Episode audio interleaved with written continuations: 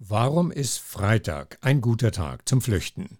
Das ist der Titel des Buches, das Elias Jamalzadeh geschrieben hat. Er wurde in Teheran als Kind afghanischer Kriegsflüchtlinge geboren, ohne Rechte, ohne Hoffnung. Erst in Österreich, wohin es ihn nach der Flucht mit seinen Eltern verschlug, fand er das erste Mal Unterstützung auf seinem Lebensweg. Und geschrieben hat er dieses Buch gemeinsam mit seinem besten Freund, dem Lehrer Andreas Hepp. Beide, Elias und Andreas, habe ich kurz vor einer Lesung aus diesem Buch im Salzburger Literaturhaus getroffen. Also, warum ist Freitag ein guter Tag zum Flüchten? Journey Stories Geschichten von Flucht und Migration. Als wir uns auf den Weg gemacht haben, war es ein Freitag. Und warum Freitag, lasse ich der eigentliche Autor Andreas Epp beantworten. Ja, dann gebe ich die Frage an dich weiter. Also Freitag ist ein guter Tag zum Flüchten. Das ist entstanden, als Elias mir in unseren Interviews, wo wir zusammengesessen sind, eben erzählt hat, wie sie von Teheran aufgebrochen sind. Und äh, als ich das dann in den folgenden Wochen darauf mal abgetippt habe, habe ich dann immer eine Spotify-Playlist gehört. Und da war dann eines Tages ein Lied, das mit den Zeilen begonnen hat. Montag ist ein guter Tag zum Sterben. Und dann habe ich mir gedacht, dieses Lied hat vor zynischen Humor einfach nur so getrieft. Und das war so ein bisschen etwas, was unser Buch auch durchzieht. Einerseits dieser Humor, andererseits die Tragik in dem Ganzen. Und so habe ich mir gedacht, das wäre eine passende Zeile für das Buch. Und der Vorschlag, dass wir das als Titel nehmen, ist dann von unserem äh, Superlektorat gekommen beim Schollner Verlag. Äh, die Bettina Wörgother hat uns das dann vorgeschlagen, dass wir das verwenden könnten. Also da haben Leute sozusagen gleich gewusst, was ein guter Titel für ein gutes Buch und für einen guten Verkauf des guten Buches ist. Elias, ähm, Andreas hat gerade gesagt, Tragik und Komik halten sich die Waage. Wie hast du das geschafft für dich, Tragik und Komik zu verbinden? Es ist so, äh, ich habe es als, als klein äh, gelernt, äh, du darfst nicht jeden Tag äh, diese Trauer, diese Traurigkeit, die du in dich äh, trägst, halt der hier zeigen, sonst hast du keinen Erfolg. Du musst immer so zeigen, auf einer Seite, dass du happy bist, dass du freundlich bist, offen bist, dass du weiterkommst und auf der anderen Seite alles, was du erlebst, jeden Tag ist natürlich trau traurig. Jeden Tag äh, wenn du als kleines Kind äh, arbeiten gehen musst, ist natürlich traurig. Es hat äh, viel mit Angst, mit äh, Nervosität zu tun, aber du darfst alles nicht genau hier zeigen. Du musst halt äh, ist auch versuchen, äh, positiv äh, zu sein, damit du auch äh, Erfolg hast in deiner Arbeit als kleines Kind. Und das habe ich vielleicht als kleines Kind gelernt und äh, dann so ist dann vielleicht mein Charakter geworden. Ich versuche immer der lustig zu sein und äh, meine Freunde und Leute, die mir sehr wichtig sind und am Herzen liegen, Komplimente machen, damit sie halt dieses schönes Gefühl fühlen, was ich vielleicht nie in meinem Leben äh, gefühlt habe. Ich habe nie halt ein Kompliment von meinen Eltern gehört oder von jemand anderem. Ich habe mal gesagt, ich habe zum ersten Mal in meinem Leben von äh, meiner Schwiegermama, äh, Frau Edith, gehört, ich bin stolz auf dich. Und da warst du schon in Österreich?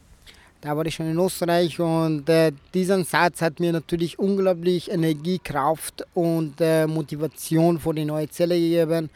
Und äh, dann habe ich mir gedacht, boah, wenn ich das auch noch schaffe, dann kriege ich wieder solche Komplimente und dann weiß ich, was, was Komplimente bringen. Natürlich nicht nur oberflächliche, sondern auch wahre Komplimente, so wie ein, ein, ein ganz kurzen Satz wie ich bin stolz auf dich. Ja, also das ist schon eine große Sache, die ich mir von Elias auch abschauen durfte. Nicht nur Kraft und Zuversicht, sondern auch die Zielstrebigkeit und Dankbarkeit vor allem, die Elias an den Tag legt.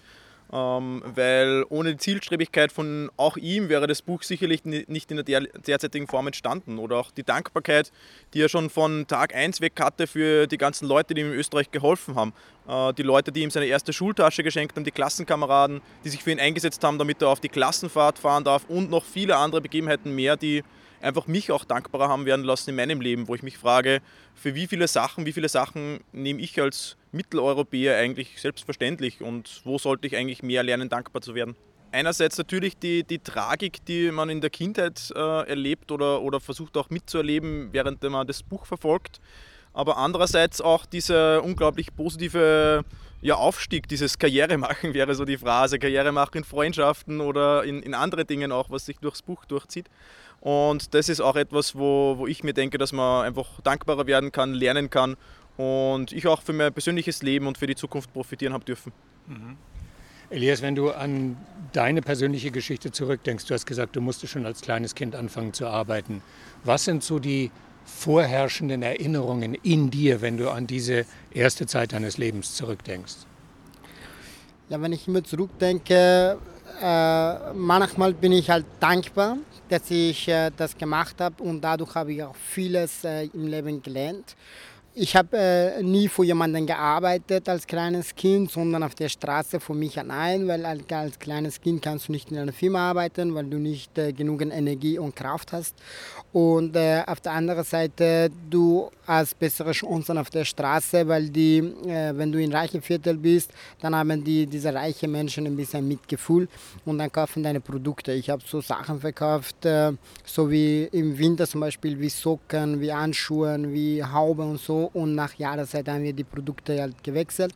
Und äh, ich habe vieles auf der Straße gelernt, was vielleicht jetzt äh, heutzutage die Studenten auf der Universität lernen. Ich habe auf der Straße gelernt und das hat mich irgendwie schon erwachsen gemacht. Ich habe als kleines Kind immer das Gefühl gehabt, dass ich ein Erwachsener bin und so habe ich auch vielleicht meine Kindheit komplett verloren. Und äh, auf der anderen Seite finde ich es auch äh, sehr, sehr tragisch, sehr, sehr traurig, Warum müssen überhaupt die Kinder arbeiten? Warum sollte eine Regierung, die, äh, die unglaublich viel Macht hat und sich so wichtig darstellt, äh, ist erlauben, kleine Kinder auf der Straße zu arbeiten, einer Stadt in die Schule zu gehen? Und warum äh, sollte dieses Recht von Kindern, die eigentlich nichts dafür können, dass sie in einem Land auf die Welt kommen, wo vielleicht nicht die Heimatland von den Eltern sind? Und äh, das sind die Fragen, die ich immer noch nicht beantworten kann. Und auf der Flucht habe ich auch Sachen erlebt, wo ich äh, das Gefühl gehabt habe, wow, hey, wenn ich echt, echt ein normales Leben hätte, wusste ich jetzt im Moment nicht mehr, was ich machen muss. Wie soll ich auf meine Eltern aufpassen? Genau. Mhm. Kannst du dich erinnern, wann der Gedanke, aus dem Land weggehen zu wollen oder zu müssen, zum ersten Mal in dir äh, entstanden ist? Warum? Es war so, wir haben jahrelang halt, äh, im Iran gelebt und äh, eines Tages wurde ich von Polizei erwischt. Dann war ich im Gefängnis und als ich dann vom Gefängnis frei geworden bin, ich habe halt die Polizisten halt viel bezahlt und ähm, da war der, der schlussendlich, äh, als wir die Entscheidung getroffen haben, Iran ist kein sicheres Land mehr für uns, weil ich ein Afghaner war, der keine Dokumente gehabt hat. Und äh, ein illegaler Afghaner darf nicht so viel nach oben kommen oder nach vorne gehen. Und vielleicht habe ich die Grenze halt der, äh, überquert und das war auch nicht in Ordnung für die. Wenn du sagst wir, meinst du dann damit deine Eltern und dich? Genau, und äh, ich bin mit meinen Eltern, auf, äh, wir haben uns auf den Weg gemacht und ich muss halt auf, auf die Eltern aufpassen, auf die Eltern, die halt die, äh, 55, 60 Jahre alt waren und Unglaubliches erlebt haben auf diesem Weg. Und äh, ich habe einmal meinen Vater verloren und äh, ein paar Wochen später habe ich meine Eltern beide auf einmal verloren. Genau. Ja, es war nicht so leicht. Aber ich bin froh, dass ich jetzt da bin. Inwieweit war es euch ganz wichtig, diese Heimatlosigkeit, äh, die sich aus dem heraus ergibt, ähm, zu thematisieren im Buch? Aus der Heimatlosigkeit zum Finden einer Heimat? Das war ein, ein Motiv, das habe ich schon sehr interessant gefunden, auch äh, im äh, Buch von Sascha Stanisic Herkunft, was sich auch sehr viel mit der Frage beschäftigt, von wo kommt man eigentlich, äh, wohin geht man, was ist dann eigentlich letztlich die Heimat und dieses Stehen zwischen den Welten irgendwo das war auch etwas, was wir versucht haben in unserem Buch einzubauen, dass ja auch die Frage nach der Herkunft, das wird auch durch das ganze Buch hindurch immer wieder thematisiert, wo die Frage dann ist, wenn Leute auch Elias dann ansprechen oder auch andere Leute, die jetzt in Österreich leben und aus anderen Ländern kommen, antwortet man dann, man ist Afghane, obwohl man niemals in Afghanistan war. Antwortet man, ich bin Iraner, obwohl man im Iran niemals offizielle Dokumente hatte.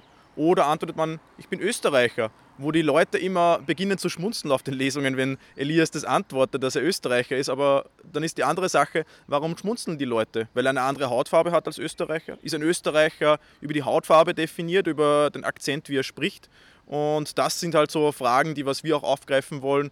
Einerseits die mit Humor, aber andererseits eben auch mit Tragik, die wir durch das Buch durchziehen. Ist Österreich deine Heimat?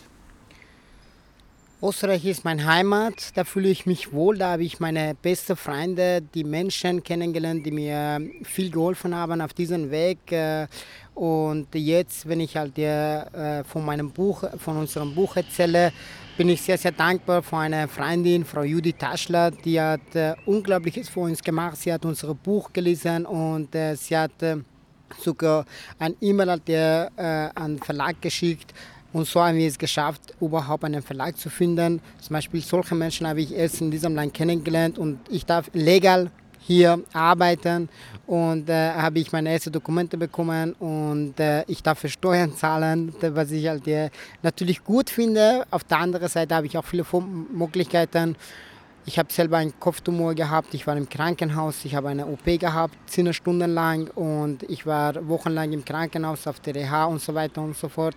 Und solche Sachen konnte ich damals mir überhaupt nicht leisten. Und das habe ich in Österreich so bekommen, weil ich auch gearbeitet habe. Und deshalb habe ich das Gefühl, Österreich ist mein Heimatland, wo ich alt werde, wo ich auch sterben werde in der Zukunft, hoffentlich und nicht nächstes Jahr. Und ich hoffe auch, dass ich meine Stadtbürgerschaft bald bekomme. Genau. Aber du arbeitest schon und du bist Friseur geworden. Genau. Ich bin jetzt schon seit sechs Jahren äh, in diesem äh, Friseursalon, wo ich halt angefangen habe zu arbeiten. Und ähm, ich habe die Ehre, dass ich auch in der Zukunft diese Firma übernehme, vielleicht in fünf Jahren.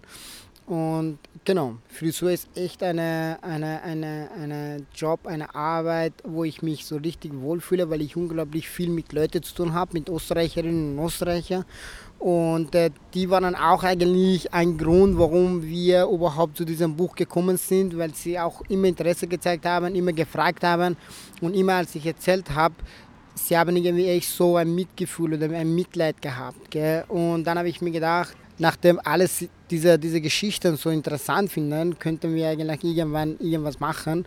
Aber alleine konnte ich das natürlich nicht schaffen und deshalb bin ich auch sehr, sehr dankbar für meinen besten Freund Andreas Epp, der jetzt auf der linken Seite sitzt und lächelt. Ohne ihn hätte ich das nicht geschafft. Genau. Es gibt ja so ein Sprichwort äh, hier, das heißt, äh, über das Reden kommen die Leute zusammen. Hast du im Friseursalon mit Leuten zu tun gehabt, die ihre Meinung über dich geändert haben oder die dich mit anderen Augen gesehen haben, als sie deine Geschichte erfahren haben. Es hätte viel mit Kommunikation, mit Austausch zu tun. Man ist sich beim Friseur naturgemäß ja sehr nah. Ja. Es stimmt, ich habe 2016, als ich angefangen habe, habe ich schon das Gefühl gehabt, dass die äh, Kundschaften ein bisschen so Abstand haben wollen und so neugierig waren, immer durch den Spiegel geschaut haben, wie ist dieser, dieser dunkle Typ und äh, ein Mann im Friseursalon. Aber ich wollte diese Grenze schon irgendwie halt der wie soll ich sagen, äh, vernichten, dass sie eigentlich keine offenen Fragen haben. Wenn sie Fragen haben, dann können sie stellen. Aber damals konnte ich auch natürlich nicht so gut Deutsch.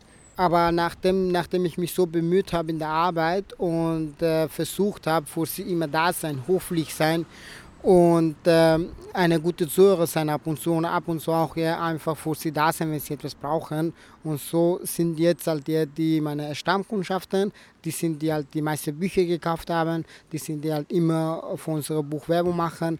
Und jetzt haben sie natürlich halt die von Anfang an, aber jetzt noch mehr die Meinung geändert und sie sind stolz, dass ich in Öfferding bin und in Öfferding arbeite. Ja. Genau. Und schon ist das Wort Stolz wieder da, ne?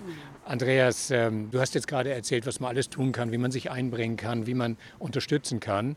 Ich bin jetzt jemand, der sagt, ja, ich würde mich auch gerne einbringen, aber ich fühle mich auch total überfordert. Es gibt so viele Möglichkeiten. Ich bin ein bisschen überfordert von dem, was ich eigentlich tun kann. Was würdest du mir raten? Wo fange ich an? Also ich denke, zwei Dinge sind von großer Bedeutung. Einerseits einfach das Dasein für Menschen. Es müssen nicht einmal extrem viele Menschen sein, es müssten nicht einmal fünf, nicht einmal drei, nicht einmal zwei. Wenn man sich einen Menschen sucht und für diese Person da ist, bei Behördengängen da ist, da ist, wenn ein Asylinterview anrückt oder vielleicht der zweite, dritte Termin, wo man hinfährt einen Tag nach Wien, zum Beispiel dann zwei Stunden, drei Stunden wartet, dann das Interview hat oder ähnliches.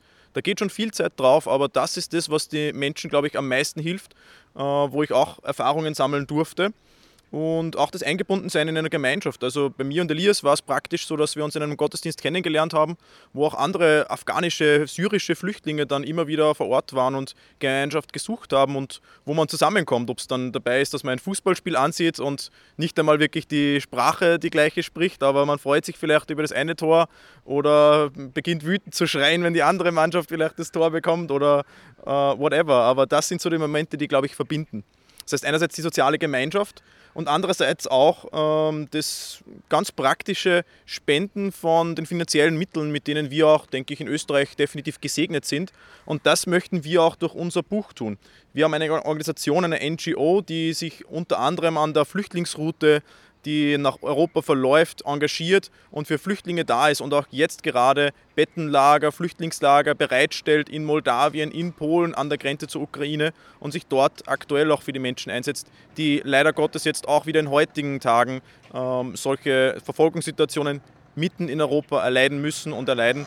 Und genau darum möchten wir auch dafür plädieren, dass sich die Leute mal wieder fragen, was könnte ich mit dem, was ich habe, eigentlich tun und damit für andere Leute ein Segen sein. Dieser Austausch, der findet ja wahrscheinlich auch statt. Du bist ja Lehrer. Äh, dieser Austausch findet ja wahrscheinlich auch statt permanent in äh, Auseinandersetzung mit den äh, Schülern und Schülerinnen, die du hast. Spürst du da eine, eine Offenheit, eine Beklommenheit, Abwehr, Zuversicht? Also ich spüre da beides. Ich habe jetzt gerade zum Beispiel in der dritten Klasse Unterstufe beschäftigen wir uns auch mit Flucht- und Migrationsliteratur ähm, in, in Deutsch auch, ein bisschen übergreifend zur Geografie. Und da spüre ich auch die verschiedensten Standpunkte, die man natürlich auch in Österreich sieht. Na, Flucht, das sind ja Wirtschaftsmigranten, die, die könnten ja dort auch einen anderen Job finden, die könnten ja dort überleben. Oder andere Leute, die wieder stark dafür sich, sich breit machen, warum machen wir eigentlich solche engen Grenzen oder lassen Leute auf der anderen Seite sterben, ertrinken, erfrieren oder in welchem Bereich das wir uns auch gerade befinden. Und da ist es schon interessant, wir hatten auch eine, eine Lesung von, von diesem Buch an der Schule, wo ich unterrichten darf. Und da war es auch bei ganz vielen Schülern so, dass manche sehr berührt waren, manche sich eher dann vielleicht, sagen wir mal, zurückgehalten haben. Aber es ist einfach schön, wenn man einzelne Menschen verändern darf oder berühren darf, sodass sogar einzelne Schüler weinen oder, oder sagen, dass sie diesen Moment nicht vergessen werden und diese, diesen neuen Einblick, der das Leben irgendwie verändert. Und das waren schon eine Handvoll Schüler und auch nicht nur die ukrainischen Schüler, die wir jetzt derzeit in unserer Schule haben dürfen und denen wir für wie lange auch immer dann einen Zufluchtsort bieten dürfen. Diese Zuversicht bzw. die, sagen wir mal, Zurücklehnung oder vielleicht auch Abwehr, die es da gibt, die du spürst, hast du das Gefühl, dass die Kinder da die Sprache der Eltern sprechen? Oder sind es eigene Erfahrungen und eigene Werthaltung? Ich glaube, das ist immer so eine Mischung zwischen der Sozialisation, wie ein Kind jetzt in einer Familie aufwächst, was es von den Eltern mitbekommt, ob man dann hört, ja, die blöden Flüchtlinge oder ja, das ist vielleicht eine Bereicherung. Insgesamt bei uns in der Schule, weil wir eine International School sind, ist es wahrscheinlich eher eine positive Sicht auf Migration da ja mehr oder weniger alle der Schüler Erfahrungen schon mit, Migration in ihrem eigenen Leben haben. Gerade heute habe ich wieder mit einer Klasse gesammelt, in wie vielen Ländern sie schon gelebt haben. Und manche haben schon in fünf, sechs, sieben verschiedenen Ländern gelebt, sind in die Schule gegangen hier und haben schon in verschiedensten Ländern Grenzen überschritten auch. Und da ist natürlich schon von jungen Jahren auch ein, ein höheres Bewusstsein, dass die Grenzen ja trotzdem eigentlich von Menschen geschaffen sind und einfach Teil der Sozialgeografie sind, einfach ein Teil ein Konstrukt letztlich ein menschliches, das letztlich dann doch nicht über Menschenleben oder über Tod oder Leben entscheiden sollte. Elias, du bist jetzt äh, sechs Jahre da. Und man könnte natürlich sagen, wenn man Parteien wie der FPÖ zuhört, äh, dann würden die sagen, wir wollen überhaupt keine Migranten hier bei uns haben, die sollen alle wegbleiben. Aber in Wirklichkeit ist ja unsere österreichische Gesellschaft viel diverser und viel vielfältiger, äh, als man das gemeinhin meinen könnte. Was ist dein Eindruck, was hat sich da in den, sechsten, in den letzten sechs Jahren für dich getan? Äh, wenn ich immer Kickel sprechen höre, dann denke ich mir an etwas, was Jesus gesagt hat, liebe deine Feinde. und äh, es ist natürlich, halt der, es gibt überall solche und solche. Es ist nicht nur rein Österreicher, es gibt von alle, alle Nationen da und wenn man zurückdenkt, äh, Österreich würde eigentlich von Türken, Albanern und so halt nach Zweiten Weltkrieg wieder aufgebaut. Und äh, man darf nicht so sein, dass man halt alles, was man bekommen möchte, bekommt und dann vergisst alles, sondern man muss auch dankbar sein für diese Menschen die sind halt die, die, die dürfen nicht mehr halt die, die zweite Klasse bleiben, die dürfen in diesem Land bleiben, die sind nicht mehr Ausländer, die sind eigentlich Österreicher. Und die anderen Flüchtlinge, die jetzt kommen, die anderen Ausländer, die hier kommen, die machen auch die bessere die besten Jobs. Ich meine, die meisten reine Österreicher oder die, die Menschen, die in Österreich auf die Welt kommen, die gehen studieren, die wollen halt eine, eine leichte Job und gut verdienen. Aber wer arbeitet im Gasthaus als Kellner? Wer arbeitet als Personal äh, oder Reinigungspersonal, meine ich. Und diese Jobs machen natürlich auch die anderen. Das heißt, wir brauchen uns irgendwie gegenseitig und es darf nicht von unserer Politiker der diese zwei Schichten halt, wie im Iran hier gemacht werden, sondern wir sind alle Menschen, wir dürfen alle in diesem Land leben und jeder muss eine Leistung bringen und jede Arbeit ist wertvoll und jede Kultur, jede Herkunft ist wertvoll. Natürlich diese Unterschiede machen das eher schön als, wie soll ich sagen, als schlecht. Ja, und ich, ein kleines Beispiel, wenn man in einen äh, Blumengarten geht und wenn alle Blumen gleich sind, ist auch dann irgendwann nicht mehr so schön, sondern wenn verschiedene Blumen da sind, dann ist es schöner und irgendwie halt kreativer. Monokultur ist nie gut. Äh, Abschlussfrage an dich, Andreas. Du unterrichtest an einer, an einer internationalen Schule. Das heißt, die Vielfalt und die Diversität ist Teil von deinem unmittelbaren Umfeld. Macht dich das letztlich optimistisch und hoffnungsfroh? Äh, bist du grundsätzlich positiv gestimmt, dass wir auf dem richtigen Weg sind? Letztlich. Also zwischen positiv und negativ denke ich mir meistens, dass ich ein, ein Realist bin. Wobei ich denke auch wieder, das sagen viele Menschen über sich. Aber ich denke mir, dass es, ja, die Geschichte wird sich manchmal wiederholen, ob es jetzt im Positiven oder im Negativen ist. Und da wird die Zukunft zeigen, ob sich jetzt äh, vielleicht Beispiele für Gesellschaftshaltungen wiederholen, die auch in der Vergangenheit stattgefunden haben, wo gerade in Österreich eigentlich eine große Multikulturalität entstehen darf und auch weiter bestehen darf. Oder ob sich vielleicht wieder gesellschaftspolitische Strömungen durchsetzen, die eher eine, ja, sagen wir auch einmal, Monokultur von Österreichern möchte, wo man natürlich auch wieder gewisse ja, kreative Einflüsse verliert, die man von anderen Kulturen übernehmen, die man lernen könnte und wo man einfach positiv in die Zukunft blicken kann. Ich freue mich, dass ihr da seid und ähm, alles Gute und bis bald. Wir hören uns. Vielen Dank. Danke für die Zeit. Danke. Danke sehr. Vielen Dank für das Interview. Journey Stories Geschichten von Flucht und Migration.